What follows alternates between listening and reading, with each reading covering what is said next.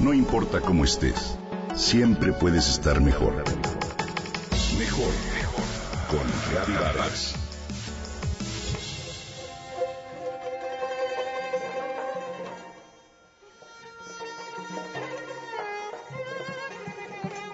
En los Vedas, en el mundo material en el que vivimos, es una ilusión.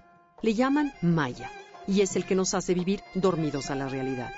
Es curioso lo que sucede cuando observamos desde afuera una situación, mientras quien la vive está inmerso en ella y no percibe una serie de cosas. Un joven muy formal de nombre Zair nos recibió en el aeropuerto para platicarnos en perfecto español y con enorme orgullo acerca de todas las cualidades y riquezas de su país, así como sobre los sufrimientos causados históricamente por los bolcheviques y los armenios. Lo imaginaba como un país totalmente diferente, perdido en medio del desierto y estancado en el tiempo. Honestamente no tenía idea de su localización en el mapa. Su nombre, Azerbaiyán, me sonaba a zona de conflicto, a retraso cultural y a fundamentalismo islámico. Sin embargo, lo que me animaba era la compañía de mi esposo y su espíritu explorador. Confieso que al despegar del aeropuerto en la ciudad de Estambul tuve la sensación de dejar el último contacto con la civilización. Una vez más, comprobé mi enorme incultura. La sorpresa comenzó cuando vi desde el avión la gran cantidad de plataformas petroleras sobre el mar Caspio que parecían un hormiguero.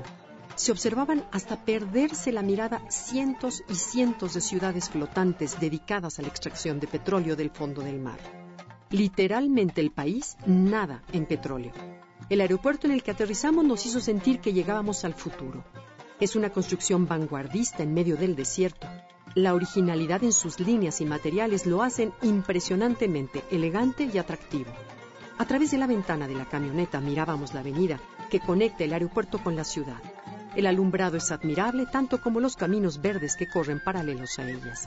Al entrar a Bakú, la capital, también conocida como la ciudad de los vientos, todo es inesperado. Hay muchas edificaciones de estilo europeo, grúas de construcción por doquier, grandes edificios ultramodernos de arquitectos reconocidos mundialmente, tiendas de todas las marcas internacionales y hoteles de lujo. Nos tocó ser testigos de los preparativos para las carreras de Fórmula 1 que en pocos días se llevarían a cabo. No lo podía creer, yo que dudaba si podría comprar una pasta de dientes, me sentí ridícula. En apariencia, en ese país, todo marcha viento en popa. La belleza de la ciudad antigua, los fenómenos naturales como son las ciudades de piedra de la época paleolítica, así como los volcanes de lodo o el templo de fuego de los Zoroastras, hizo que nuestra visita valiera la pena. Sin embargo, quedamos asombrados de que en pleno siglo XXI los azerbaiyanos acepten vivir bajo el control absoluto de su líder nacional, Heydar Aliyev, ya fallecido, un dictador a quien le rinden culto por todos lados. Su hijo es el actual presidente y su esposa la vicepresidenta. ¿Por qué no? La familia ha gobernado el país durante casi un cuarto de siglo. Causa ternura escuchar a Zair presumir que su país es el primero en tener una democracia, entre comillas, después de haber salido del yugo de Rusia, que duró alrededor de 200 años, que por cierto destruyó todo vestigio cultural y religioso. Heydar Aliyev es el mismo que causó polémica por colocar su efigie enfrente del Museo de la Tolerancia en la Ciudad de México.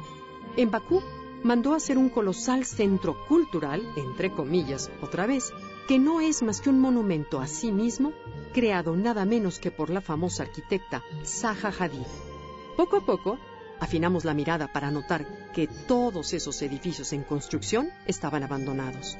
No hay un alma en las tiendas de lujo. Los edificios monumentales están totalmente vacíos.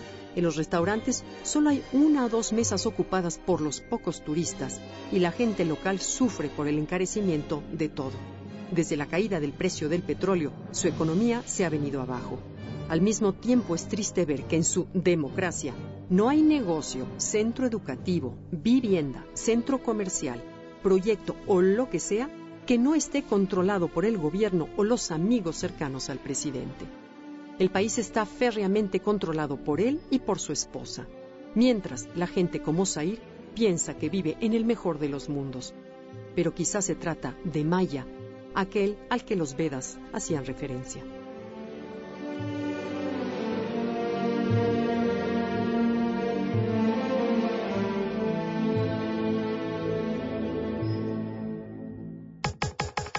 Comenta y comparte a través de Twitter. Gaby-Vargas. Gaby-Vargas. No importa cómo estés, siempre puedes estar mejor. Mejor, mejor. Con Gaby Vargas.